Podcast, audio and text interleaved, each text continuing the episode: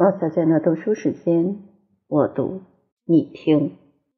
瓦格纳，具有伟大的创造力的人，往往能洞察一个时代的本质，只是一般人做不到的。他们所看到的是那么栩栩如生，以致后来发生的事件以某种方式证实了他们的看法的正确性。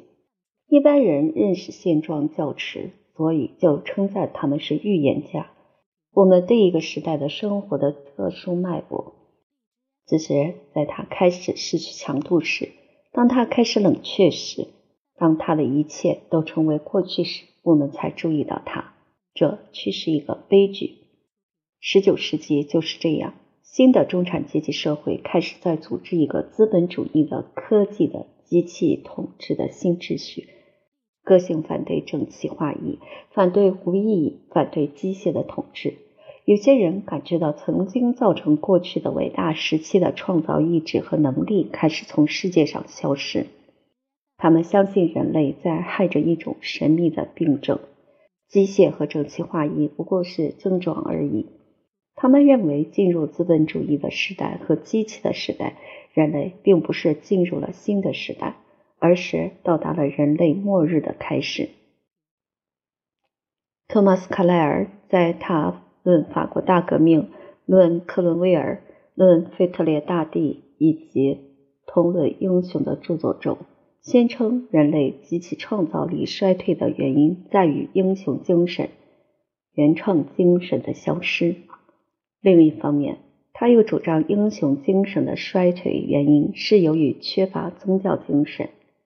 希伯里特·泰纳也是一个伟大的历史学家。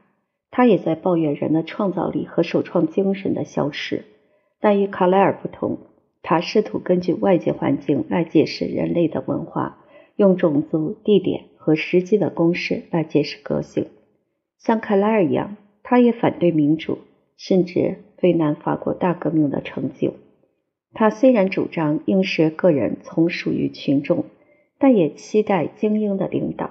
他同时还主张尊重传统。Ernest 勒南也许是一个最有吸引力的人物，而且在许多方面，他是最受人欢迎的批判现在并善于鉴别过去的出色行家。怀疑精神和历史批判的态度，促使他脱去神学院的袈裟。他被驱逐到世俗世界，不断研究的结果使他能够用学者的理性态度来研究宗教的历史。他的名著《耶稣传》里没有讲奇迹，没有讲来世，介绍的是一个不平凡的人。这个耶稣也许从未在时间中生存过，但却像一个未曾实现的希望，像我们从现实世界的虚伪中逃向美好世界的活动幻想。他活在每个人的灵魂深处。卡莱尔、泰纳和勒南尽管在解决问题的方法上有很大不同。但却有很多共同点。这位英国新教徒和两位法国旧教徒在宗教的解释上虽不一致，但他们都认为必须有领导人物。他们都蔑视民主。勒南和他的两个同道者一样，不信任民主的平庸，而相信有教养的、有责任心的精神贵族。除了上述三个伟大的历史学家、哲学家以外，还有其他当代著名的评论家。他们梦想过去的伟大，期待衰落的人类的复兴。雅各布·布克哈尔特，一个说德语的瑞士人，是对文化历史有丰富知识的学者；还有瓦尔特·佩特，两人都仇恨近代文明的严密组织的世界，无限向往古典时代和文艺复兴的时代。在表现出社会主义倾向的评论家之中，约翰·拉斯金，特别是威廉·莫里斯。看到社会主义是为个人争取更大自由的一种手段，崇拜伟大人物，认为自然仿佛就是为伟人而存在的，这是爱默生著作中的中心思想。这位新英格兰的哲学家和柏拉图一样，认为道德的基础是对于真理的信仰，命运的威胁只对懦夫才存在，果断英勇的心灵是所向无敌的。他认为意志的缺乏奴役着社会，因为使人成为人的不是知识，而是意志。每个人都应忠于自己，听从他自己的灵魂和良心的声音。所有上述的这些人都在十九世纪精神的形成方面做出了巨大贡献，但是在英雄崇拜者中间最强大的思想家，他们的性格和影响压倒其他一切人，是两个德国人——尼采和瓦格纳。弗雷德里希·尼采是十九世纪下半叶最伟大的思想家。他不仅在哲学和美学界，而且在语言学和文学界起过决定性的影响。他在著作中为求得新型的人而战斗。他与英国和法国的同道者一样，要求在非常有才能的领袖的领导下改组人类社会。尼采要求由一个经过严格自我锤炼和追求完善的人类阶层来进行统治的超人理论，在当时曾为人所歪曲误解。二十世纪初，文学和戏剧中充斥着恶魔般的人间猛兽，竟被认为是高出一切道德准则之上的尼采式的超人。尼采思想的深刻性、其道理的真理以及其伟大的诗意素质。现在已比较为人所理解和接受。尼采虽然不信任叔本华和瓦格纳的言论中所强烈表现的形而上学，但他却成了他们二人的支持者，因为他相信叔本华，尤其是瓦格纳，是和古希腊的精神有着直接关系的。因此，他写了那本论悲剧起源的奇怪的书。当尼采转向实证主义时，他放弃了这种唯心主义的道路。这位脆弱的青年学者在书堆里度过了他的青春，把瓦格纳看作酒神狄俄尼索斯的强有力的高级祭司，看作人生威严凛凛的统治者，看作近代艺术生活以及哲学的立法者。于是，我们就面对这个人，他不仅批判过去和预言未来，不仅劝说和鼓动，不仅定下规划寻求英雄，而且实现了这一切，成了英雄的化身。成了超人。他那强大的性格和大量的作品，长时间在知识界发生了空前的影响。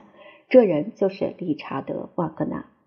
在银河般的思想群落中，一个音乐家占据了首要地位。乍看似乎令人惊奇，但浪漫主义认为音乐是最浪漫的艺术，自然就把它摆在文学艺术的最高级。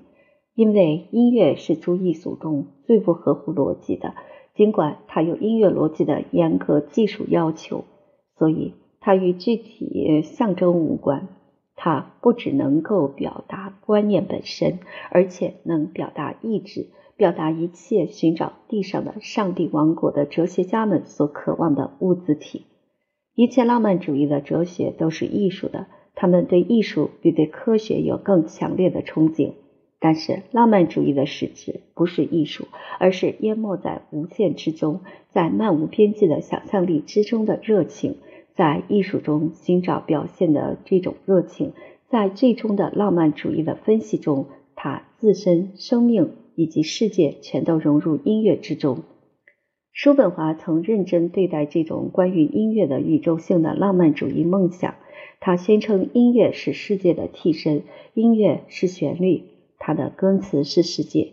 叔本华认为，贝多芬的交响乐正是体现了这种思想，因为在这些作品中讲的是人的种种热情，是没有任何具体事物的精神世界。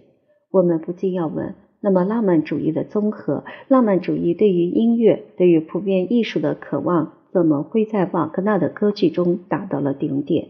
而瓦格纳的歌剧却显然是以音乐为辅助的戏剧呢？叔本华自己不是说过，音乐比文字更为有力？音乐和文字结合，就是王子和乞丐结婚吗？尽管瓦格纳自己曾多次抗议，但从根本上讲，瓦格纳创造力的最强大部分仍然在音乐方面。即使在戏剧的关键时刻，文字需要全部的注意力，这时音乐仍然是他的最强的表现手段。因此，和几乎普遍流传的看法相反。瓦格纳的主导动机并非真的是人物或情境的，他们是戏剧的抽象观念的一部分。一般而论，他的主导动机扮演的是主题材料在交响乐中扮演的角色。不过有些不同，区别在于瓦格纳的交响乐已经脱离了常轨，他不能满足于一般交响乐的少数几个动机了，他需要对付一群乐思。这是对交响乐思维的基本原则的一个否定，同时把它无情地应用在歌剧中，损害了人生以及戏剧本身，违反了歌剧的精神。这样任意的、故意的反对美学法则，必然导致失败。瓦格纳的整体艺术品在原则上必然失败。这件事令人惊奇的一点，也是足以证明瓦格纳的天才和创造力的一点是，工匠歌手除外，他的成熟的歌剧作品全部受这种错误理论的影响。但所有作品都包含着极其美丽、极其伟大的瞬间。瓦格纳戏剧的最深刻的内容是一部现实哲学问题的交响诗。我们在舞台上所看到的，只不过是用象征化了的戏剧形式对于其思想予以说明而已。瓦格纳宣称，他的乐剧不是继续格鲁克、莫扎特和韦伯，而是产生于贝多芬的第九交响乐。叔本华读了尼伯伦族的指环以后，说瓦格纳可以是任何其他，唯独不是哲学家。希勒和克莱斯特尔以后的最强的悲剧诗人。克里斯蒂安·弗里德里希·黑贝尔认为，瓦格纳的改革计划是以对戏剧艺术的本质的根本误解为依据的。在另一封信中，他把瓦格纳的音乐与戏剧的关系比作夹在干瘪血管中的温暖流动的血液。瓦格纳和尼采都相信，整体艺术品曾经一度是整个民族古代希腊的骄傲和财富，而不幸教会统治下的有千年之久的基督教文明阻止了这种艺术的自然发展。但是，他们相信这普遍的艺术是可以恢复的，而且一旦恢复起来，必将证明为艺术的唯一可能的形式。所有其他一切个别的艺术都必归于消灭。尼采认为瓦格纳是能够按古希腊精神使文学艺术再生的人。在瓦格纳的精神中，他看到了永恒的精神，看到了天才。他相信在特里斯坦中找到了酒神继续再生的理想。在动荡声中，在响亮声中，在吹动一切的宇宙呼吸中。淹没、沉沦、昏厥、极乐世界，在这些诗句中，尤其是在说明这些诗句的音乐中，体现着狄俄尼索斯式的吞噬一切的烈火，死，体现着在夙愿得偿的烈火中，在极乐世界中的个人灭亡的必要条件。特里斯坦和伊索尔德死了，他们是在死中结合在一起的。我们将死去，永不分离。永远，永远，无穷无止，没有苏醒，无所恐惧，无名的欢愉，在爱的拥抱中，一切给了我们自己，只为了爱我们才生存下去。这是毫无恐惧痕迹的死的音乐，因为它实际上是赞美永生的音乐。在这音乐中的一切个人的东西都升华到了宇宙呼吸之中。为爱情而死不是悲剧，不论森塔。不论希尔德或伊索尔德的情死都不是悲剧，因为它意味着最后屈服于和最后满足于至高的欲望。死，个人的瓦解，在这里与感官迷醉而达到的狂喜之情相一致。作为诗人的瓦格纳力图歌颂他的英雄人物，但作为音乐家，他未能控制住那情欲胜利欢呼的音乐，他竟吞没了一切。瓦格纳是一个满腔热血的戏剧家，但他不是悲剧家。特里斯坦的最后一幕的音乐，实质上是爱情庄严弥撒最后的阿门。在这音乐里，浪漫主义升华到了顶点，而又衰落下来，因为在这里，一个世纪的渴望得到了满足，然后就在拥抱中归于毁灭，就像特里斯坦与伊索尔德一样。自从尔菲斯以来。从未有一个音乐家的音乐给数代的生活与艺术以这样重大的影响，但这种影响和他音乐的内在价值是不相适应的。巴赫的音乐、贝多芬的音乐具有无比重大的意义，但从未产生这样革命般的广阔的后果。瓦格纳之所以成为19世纪末到20世纪初欧洲文化的普遍预言家，必然有着不同的原因。瓦格纳自己不仅仅想当一个伟大的音乐家，他所创造的音乐对于他只不过是按他的精神完全重新组织生活的通道。他的音乐除了是艺术，也是抗议和预言。但瓦格纳并不满足于通过艺术来提出他的抗议，他自由的用运用一切手段。这也意味着音乐的通常手段对他的目的来说是不够的。莫扎特或贝多芬的音乐让听者的心灵去感应音乐在心中所引起的情感。听者参加了创作活动，因为他必须在这音乐的照明中创造他自己的境界和意象。瓦格纳的音乐却不给听者这样的自由，他宁肯给听者以完整的现成的东西。他不满足于只是指出心灵中所散发出来的东西。他试图供给全面的叙述。瓦格纳采用最完备的和多方面的音乐语言，加上可以清楚指认的象征。他提供了一个完整的，不仅是感情方面的，而且是理智方面的纲领。这样，他就迷住了近代的富有智力的听众。这种总体表现，热情与体验的完全表现，正是瓦格纳的音乐之所以能够使听者为之陶醉的原因所在。因为听者可能的反应已包含在音乐之中，不再需要他参与创造。凡是想要不惜任何代价去影响和感动人的艺术家，就必须研究能做到这一点的手段。瓦格纳刻苦钻研这些手段，使之变成了他自身存在的组成部分。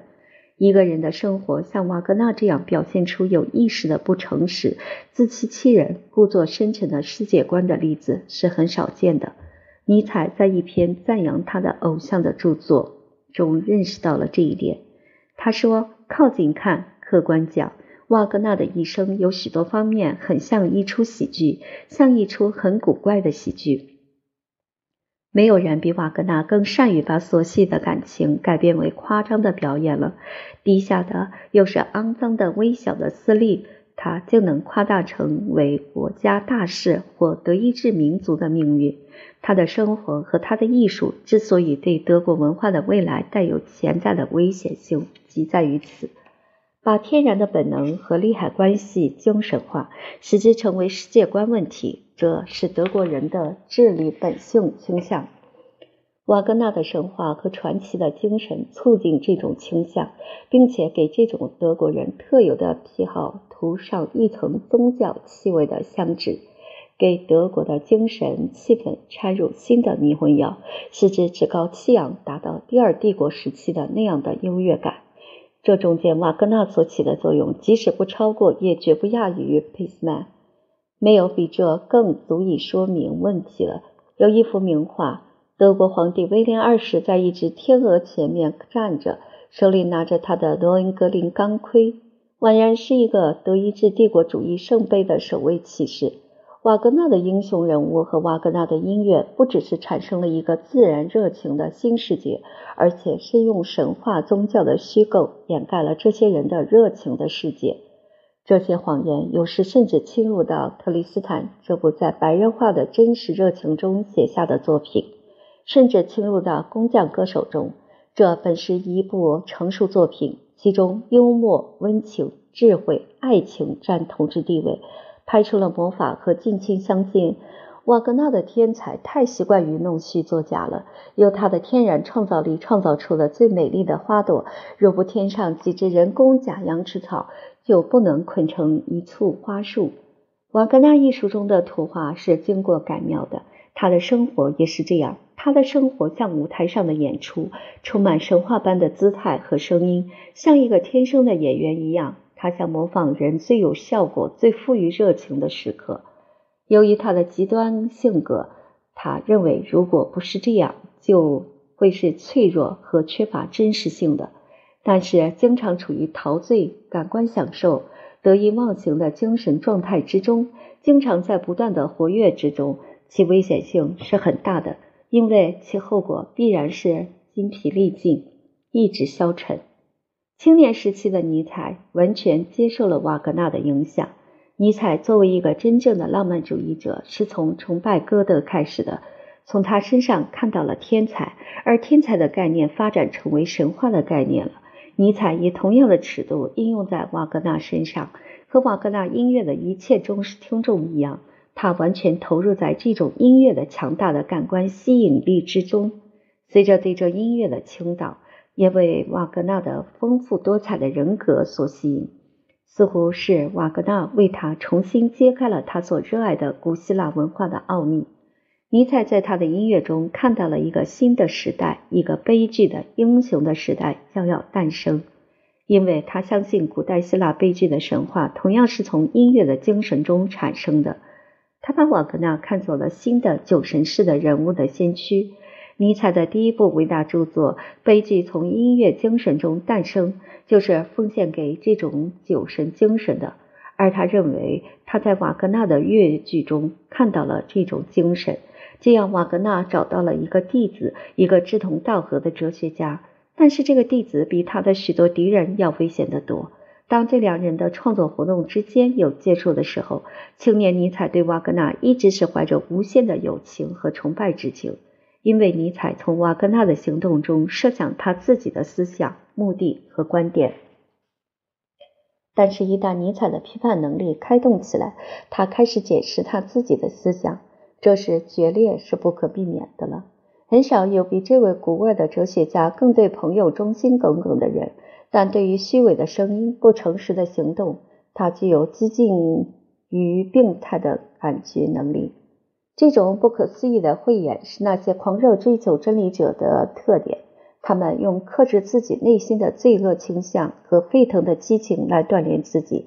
瓦格纳被一些追随者们、一些优秀的音乐家们和许多仰慕他的女性包围。他的强大的智力渴望一位适合他的口径的思想家。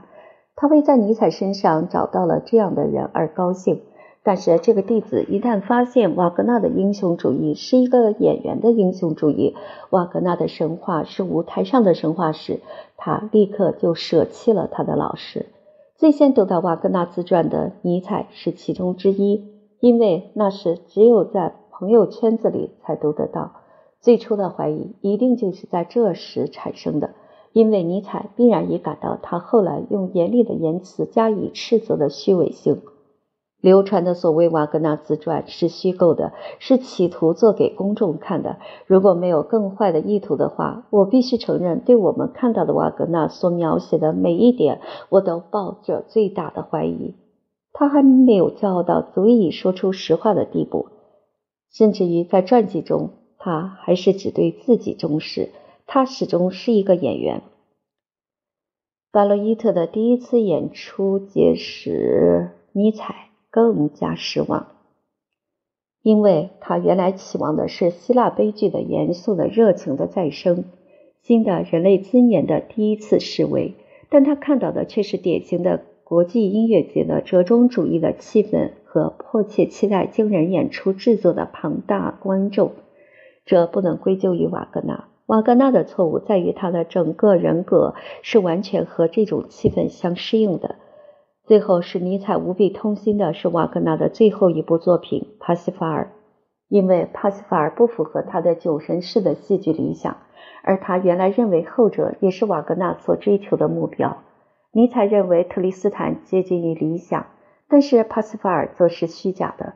酒神式的理想被改造成了一出舞台神话歌剧，是为新日耳曼帝国培养神圣的中产阶级。这是一次致命的绝望，使尼采深受震动，因为在他心目中没有比宗教的伪善、奴隶精神的大妥协以及大众心理更加可恨的东西。在这以前，瓦格纳对宗教发表的言论都是冷嘲热讽的话。尼采只是觉得他不策略而已。在帕西法尔里，他看到演员在公众的愿望和趣味面前卑躬屈膝了。尼采在这时发表的《人性的过分人性》的一文中，指出了瓦格纳创作中的缺点和矛盾。这时，老师突然觉悟到，他培养的不是一个弟子，而是一个敌人。于是他们就此分手。尼采没有经得起这深刻的绝望，他最后患了疯病，这是主要原因之一。一八七三年，尼采说，他认为瓦格纳除了自己不相信任何事物，而那只相信自己的人对自己也不会忠实。这是一个很尖锐的看法，而且完全正确。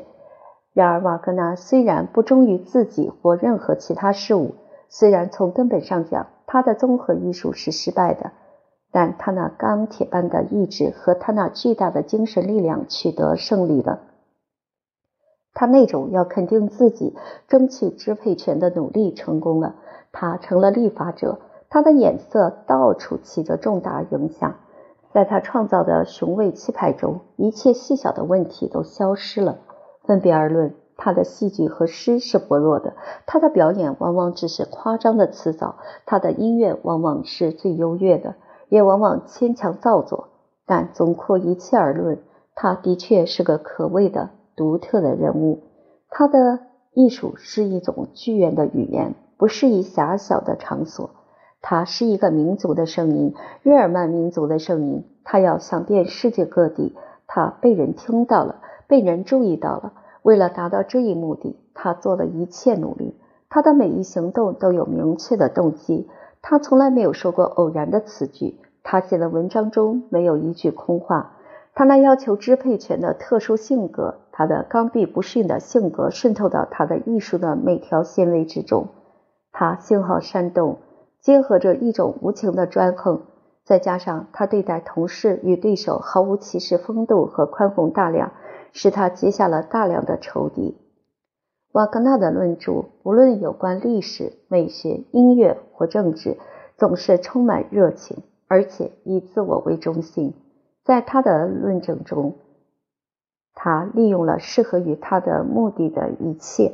包括历史、哲学、政治或宗教作为资料的来源，他们必须经过慎重检视，因为问题争论的解决最后总是有利于评论家瓦格纳的。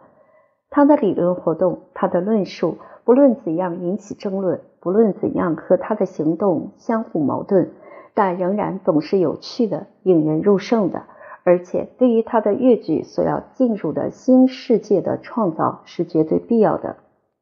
这也说明了为什么他的论著不限于只讲音乐，而是涉及文化和文明的许多方面。我们对待这些著作，必须理解到他们是一个理想国度的描写。在这里，瓦格纳写下了他所期望的和所信仰的，尽管他内心的艺术家创造出来的是另外完全不同的东西。瓦格纳作为著作家和评论家。认为所有前人在创造乐剧方面的努力都是失败的。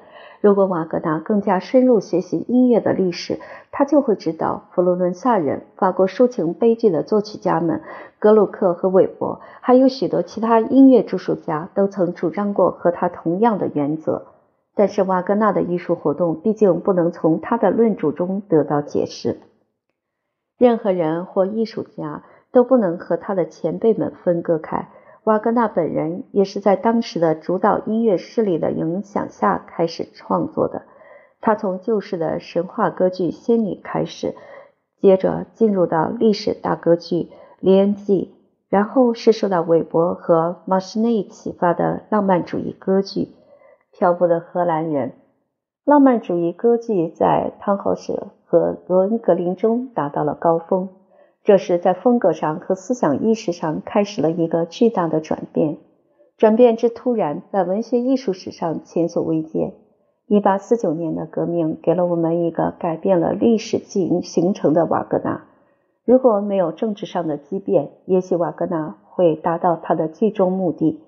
但假如他不是因为可笑的而且无害的参加了政治事件，受到严厉惩罚的考验的话，事态又会变得怎样呢？这仍是难以想象的。那次的起义没有什么大效果，而那在街垒上鼓吹反抗的民主主义者，变成了维特尔斯巴赫和霍恩佐伦家族最热烈的崇拜者，并且还是一八七零年战争的大力支持者。这就使他失去了许多政治的爱戴者的友谊。他的左派活动的政治结果以反动倒退告终，但这次起义却使他这个人获得了自由。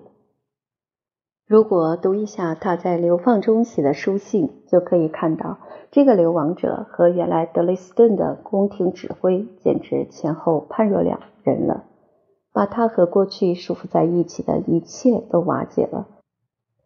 他被排除在德国艺术的社会和个人的联系之外，他摆脱了他的习惯势力，站在那个艺术世界之外，不再参与其发展。他的巨大的毅力在于，他并不试图恢复失去的联系，而是开始去创造一个能使其艺术得以自由成长的自己的世界。这样，瓦格纳就成了浪漫主义达到高潮和衰落时期的最有代表性的。最完善的大师，他集聚了他那一世纪的一切消极的弱点，积极的把他们发展成为普罗米修斯式的强大的创造。最高度的热情，最阴森的悲观主义，不可遏制的官能欲望，追求成就与拯救的急切心情，所有这些都达到那样的限度，以致现实世界与彼岸世界之间的界限已经无从识别。在这样的一些条件下，形成了这样一个具有压倒威力的和独创性的艺术人格，在整个文化史上将永远是极其异常的伟大事迹之一。